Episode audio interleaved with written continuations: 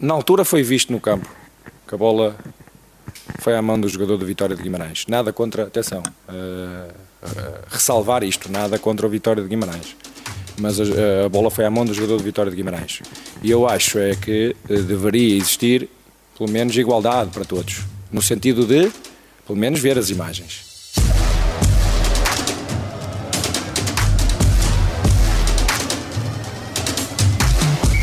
Olá, Sejam bem-vindos a mais um episódio do A Culpa é do Árbitro, podcast da Tribuna Expresso. Eu sou o Diogo Pombo e tenho aqui comigo o Duarte Gomes. Olá, Duarte. Olá, mais uma vez, Diogo. E vamos mais uma vez ter uma espécie de tocatulá mais didático sobre esta jornada mais recente de futebol e, claro, sobre as leis do jogo. Como acabámos de ouvir, o treinador do Santa Clara, Mário Silva, teve umas uh, uh, declarações mais furibundas, digamos assim, no final do, uh, do Vitória Santa Clara do fim de semana, em que ele se queixava de um lance em que hum, basicamente nos faz voltar a falar do mão na bola, ou bola na mão que já falámos na semana passada, não foi, Duarte? É verdade, Diogo. Quem é a culpa aqui? Uh, a culpa, enfim, pode ser do árbitro ou não, depende da interpretação. Eu, eu mais do que uh, analisar o caso concreto, é mais um lance chato de analisar, porque estamos a falar mais uma vez uh, de um ressalto no corpo e de uma bola que depois parece subir de forma inesperada para a mão do jogador.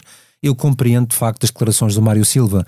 E, e, há aqui um alerta que, até aliás, se te recordares, Diogo, é muito um, na linha do que também disse o Arthur Jorge, penso eu, na semana passada, na última jornada, em relação a um lance muito parecido.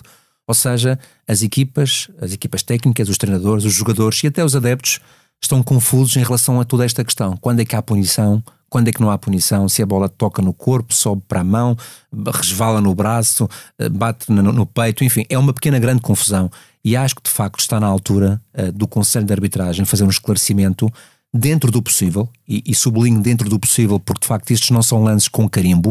A lei dá um conjunto de ferramentas para ajudar a decidir, mas elas não são estanques e, portanto, cada lance é um lance e interessa sempre a interpretação do árbitro. Portanto, sabendo que é sempre um lance subjetivo e que jamais será consensual, pelo menos que os, que os jogadores e que os clubes percebam quais são os parâmetros que uh, são analisados nestes casos. E para que os clubes e treinadores e jogadores, para que toda a gente perceba, também às vezes falta que haja uma voz a a esclarecer, não é? Sim, uma voz que, concordando ou não, é a voz oficial. São, neste caso, o Conselho de Arbitragem, são as leis de jogo, são as diretrizes que existem para os árbitros.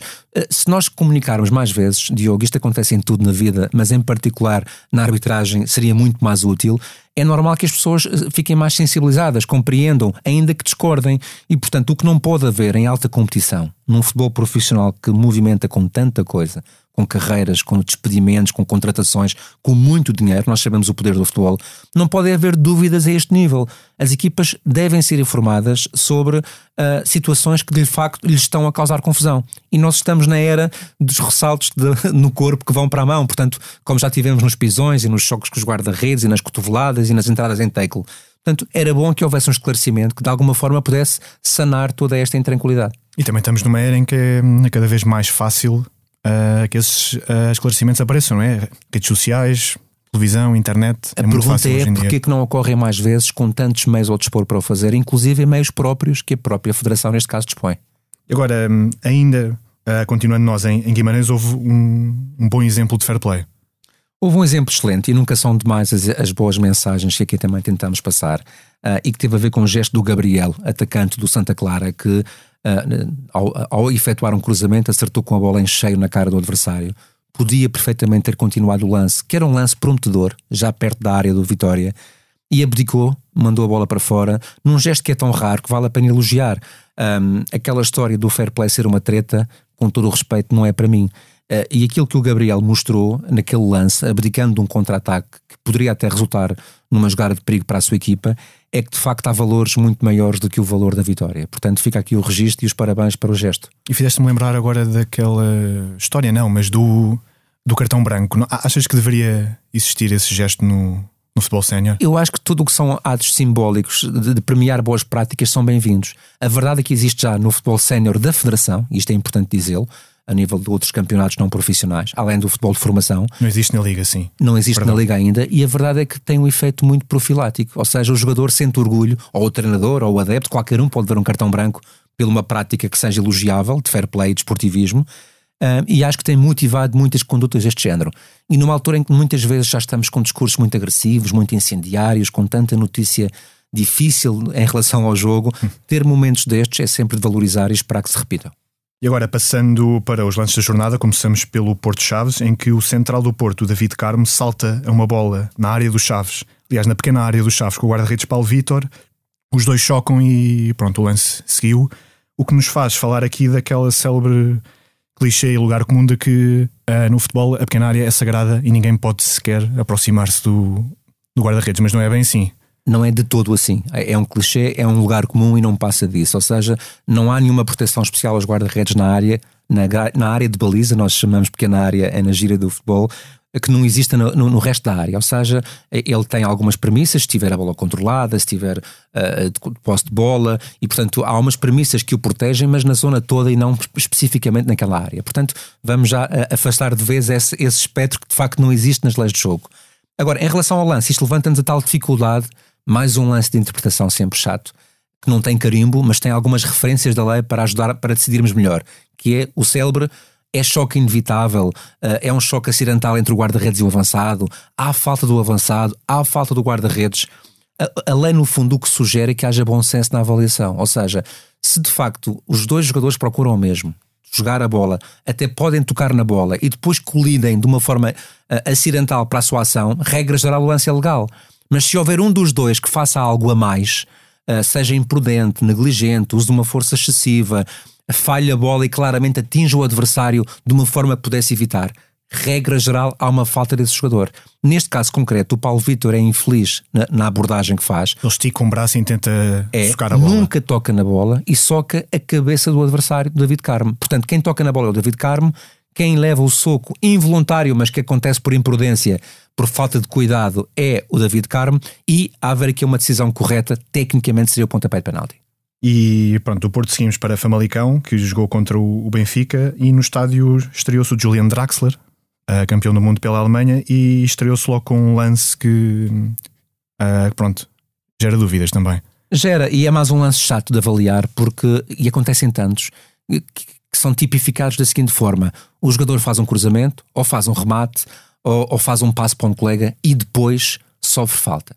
E de facto, muitas vezes, se essa falta até nem for muito visível, muito aparatosa, muito ostensiva, custa que se assinale uma, uma infração quando o seu resultado prático é inócuo, ou seja, ele conseguiu rematar, ele conseguiu fazer o cruzamento ao passe e, portanto, aquela falta foi inócua. Mas é importante passar esta mensagem, sobretudo aos jogadores, é que estas são mesmo faltas para assinalar. Ou seja, a menos que exista uma vantagem clara da bola que é passada sobrar para um lance de golo ou de possibilidade de golo ou um ataque prometedor, quando um jogador sofre uma falta mesmo que a bola já não esteja lá, desde que a bola esteja dentro do terreno de jogo e que o jogo esteja a decorrer, como é óbvio, essa falta deve ser assinalada. E neste caso o que aconteceu foi uma abordagem do De La Fuente que chega atrasado ao lance, o Draxler atrasa a bola, penso eu, para o Musa, que estava no centro da área, e depois de o fazer é derrubado de uma forma, eu diria, muito clara nas imagens, por um gesto que é tão desnecessário como faltoso. Portanto, mais do que estar agora a carimbar que deveria ser pontapé de penalti ou não, a intenção não é essa, é de facto passar-se esta mensagem as infrações devem ser assinaladas mesmo que a bola não esteja lá. E, portanto, neste caso concreto, era um exemplo claro disso. E até mesmo que haja golo a seguir. E neste caso seria sancionada disciplinarmente se o árbitro entendesse que seria para esse efeito.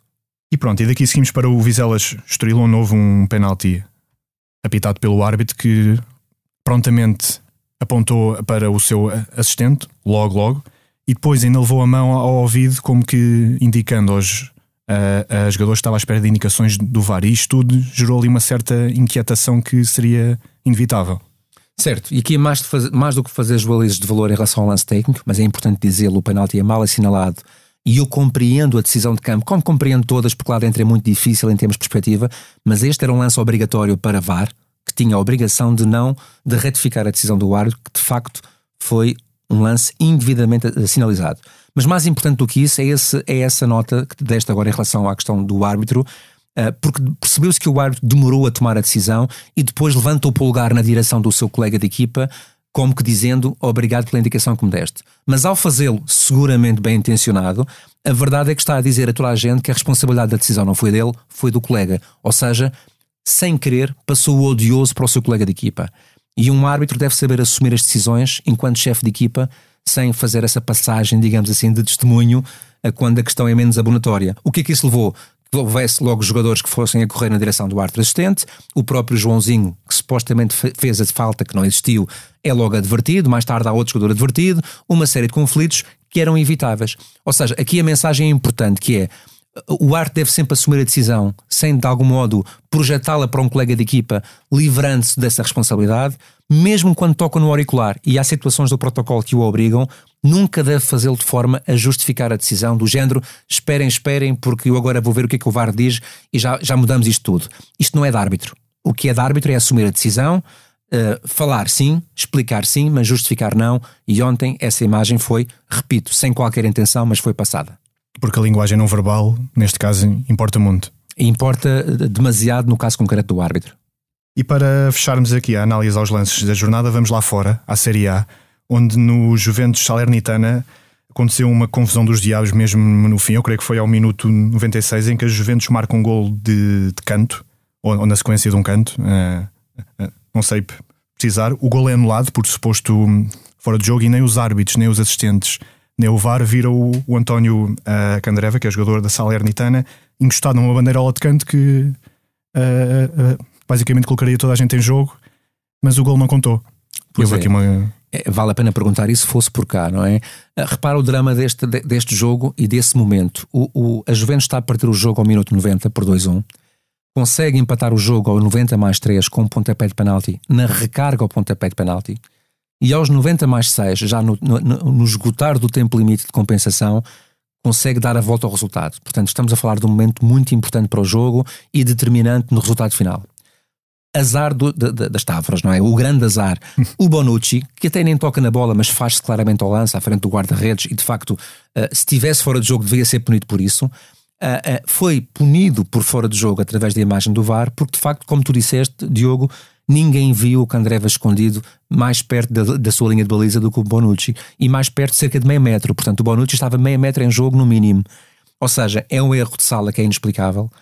e eu digo inexplicável porque havendo tal tolerância para quem está em campo, porque as, as, as, os fatores são muito grandes de perturbação para a decisão, há uma obrigação muito importante para lances factuais.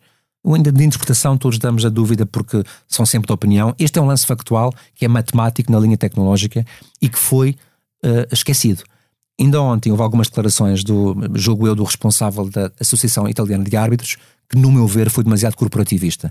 Disse que o VAR não teve acesso a outras imagens e perdoem-me, mas não é verdade. O VAR tem acesso a todas as imagens e, em matéria de fora de jogo, tem obrigatoriamente acesso à imagem que apanha todo o campo de uma lateral à outra, porque senão não pode avaliar corretamente um jogo, um fora de jogo. Portanto, no caso concreto, houve um erro, mas vale assumi-lo com dignidade, reconhecê-lo sem problemas.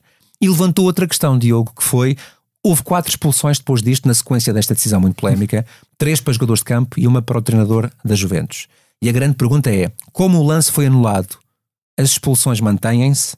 A resposta é, neste caso, sim. Ou seja, todas as ações disciplinares que decorram uh, de condutas pessoais uh, ficam sempre no registro, ou seja, não são apagadas mesmo que o golo seja anulado. Por exemplo, houve um jogador que foi expulso por acumulação de amarelos porque despiu a camisola. Ora, com o golo anulado, as pessoas poderiam perguntar, então, mas se o gol é anulado, o amarelo mantém-se? Porque o festejo não contaria. Pois, porque o festejo não existiria, mas sim, mantém-se porque é uma conduta individual, a de despir a camisola. Ou seja, só são eliminados os cartões resultantes de faltas táticas. Por exemplo, cortar um ataque prometedor, esse amarelo, ou cortar uma clara oportunidade de gol, esse uhum. vermelho, porque a jogada nunca existiria. Tudo o que são atos próprios, protestos, despir a camisola, palavrões, insultos, agressões, entradas mais negligentes ou violentas, ficam sempre e neste caso ficaram bem. E entramos agora no nosso tempo de compensação. esta semana a história do último derby e creio que jogo que foi jogado no, no antigo Estádio da Luz antes de entrar em obras para, para, para chegar à versão que conhecemos hoje, não é, Eduardo? É verdade, e que memória. Uh, eu, eu, já te disse quando uh, várias vezes, e, para, e gosto de repeti-lo, quando faço uh, aqui histórias na primeira pessoa, geralmente gosto de fazer aquelas que foram mais marcantes, geralmente pela negativa, porque fiz parte da minha carreira o erro. E este foi um jogo muito mediático, para que percebas, foi um jogo que aconteceu, Diogo, no, em 15 de dezembro de 2001, portanto está a fazer 21 anos, e ainda hoje uh, me falam disso de uma forma muito áspera, muito crítica. Uh, e estamos a falar de um pontapé de penalti. E deixa-me dizer que eu errei dezenas ao longo da minha carreira. Portanto, é quase insultuoso falarmos apenas de um quando eu cometi tantos erros que lesaram tantas equipas. Mas este foi marcante, era um jogo numa altura do campeonato que estava muito acalorado, estava muito, havia um, uma rivalidade muito grande, as equipas estavam bem classificadas à frente, era um jogo importante disputado com jogadores muito uh, experientes, muito agressivos. Foi um jogo cheio de cartões amarelos, com vermelho também, com dois penaltis, um para cada lado.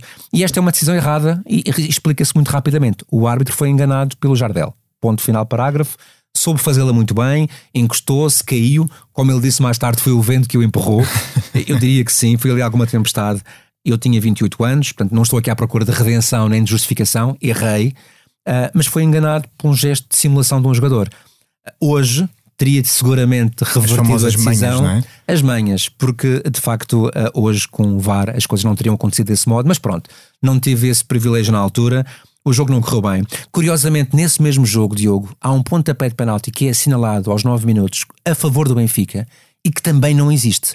De uma alegada mão do Beto, que está em queda e de facto toca na bola com a mão por estar em queda e a amparar a queda mas ninguém fala disso. Ou seja, é, as emoções do adepto são tão fortes e tão, são tão cegas que não conseguem perceber que no mesmo jogo houve um erro para cada lado e, portanto, dividiu-se o mal para as aldeias. Mas isso faz parte da memória seletiva de cada um. Convivo muito bem com isso, como te disse, acertei e errei muito ao longo da carreira, mas acima de tudo recordar este episódio com alguma tristeza, porque teve impacto familiar muito grande em termos de perseguições e de insultos e ameaças ainda não estávamos Nas muito redes sociais, não tinha Já, sido. Pois, não estávamos no tempo das redes sociais. Mas, mas foram muito reais porque descobriram uma morada de casa e fizeram uma série de coisas, mesmo em termos familiares. E para tu veres a loucura que o, que o futebol muitas vezes incute nas pessoas. Tudo com os cumprimentos do meu amigo Jardel, que também já fez a sua redenção. ainda bem que falas em loucura e em memória, porque isso era a altura em que o Jardel celebrava hum, todos os golos levantando a camisola e tinha ali umas mensagens na, do Guaraná. Sua, do Aliás, Guaraná. É a partir daí que começam também a proibição do, do despir a camisola Sim, ou levantá-la para tapar a cabeça. Quem que era a culpa? Será do Guaraná? Será disto e será daquilo? Pronto, o, o Jardel não tirou a camisola nessa altura, mas este fim de semana, e falando, tocando também na, na loucura que mencionaste, tivemos um episódio no estádio do, uh, do Famalicão em que uma criança de 10 anos teve que despir a camisola da equipa que apoia uh, para poder ver o jogo na bancada onde estava. E mais do que estarmos aqui a dizer que hum, este clube faz isto, o outro faz aquilo e o, e o vizinho também faz não sei o quê, é, é falarmos de uma situação em que, em que talvez, e como disseste há pouco também, falta bom senso no nosso futebol e em tudo o que o rodeia. Falta. Primeira questão: uma criança não pode ser privada de ver o jogo com a camisola do seu clube. Não pode. Não pode acontecer num estádio, em nenhum estádio de nenhuma equipa. O futebol é, para as, é festa, é para o adepto e é também para as crianças que são o futuro das nossas gerações de desportistas e de adeptos e de jornalistas e de dirigentes. E, portanto, uh, uh, impedir que uma criança cumpra o seu sonho de ver a sua equipa com um adereço da equipa pela qual tem paixão, que está a jogar nesse jogo, é criminoso. Dito isto, eu também não gostava de diabolizar mais o clube em questão, porque de facto esta é uma prática que está incutida em termos regulamentares em todo o lado. Eu tenho aqui uma pequena notícia que posso dizer rapidamente. Passos Ferreira explica a proibição de adereços leoninos nas bancadas, Boa Vista proíbe adereços do Benfica, Nacional só permite adereços alusivos ao Benfica na bancada dos encarnados, Benfica proíbe adereços esportistas na luz, Porto diz que Benfica proibiu adeptos esportistas e também proíbe, Chaves proíbe adereços do Benfica na bancada central. Isto tem muitos anos, já aconteceu muitas vezes. Porquê? Questões de segurança. Mais do que apontar o dedo a este ou aquele, uh, e mais do que despachar também culpas para cima de um famalicão qualquer é as pessoas saberem assumir a sua responsabilidade regulamentar e perceberem que isto não pode voltar a acontecer. Uh, e portanto tem que se de alguma forma calibrar aqui o equilíbrio entre a segurança e a, e a, e a festa do adepto para que não, não, não voltemos a ter episódios destes. E estes motivos de segurança são sobretudo para supostamente proteger as pessoas contra a falta de, de civismo e bom senso com, como nós, enquanto sociedade, vivemos o futebol, porque é sobretudo disso. É tudo cultural, mas é, nunca essa. mais trazemos pessoas aos estádios se não tivermos conta dele. E pronto, assim chegamos ao fim de mais um A Culpa é do Árbitro. Eu sou o Diogo Pombo. Obrigado, Duarte. Foi um prazer, amigo. A sonoplastia foi do João Luís Amorim. Obrigado por nos ouvirem. Esperamos que tenham gostado e voltamos aqui para a semana.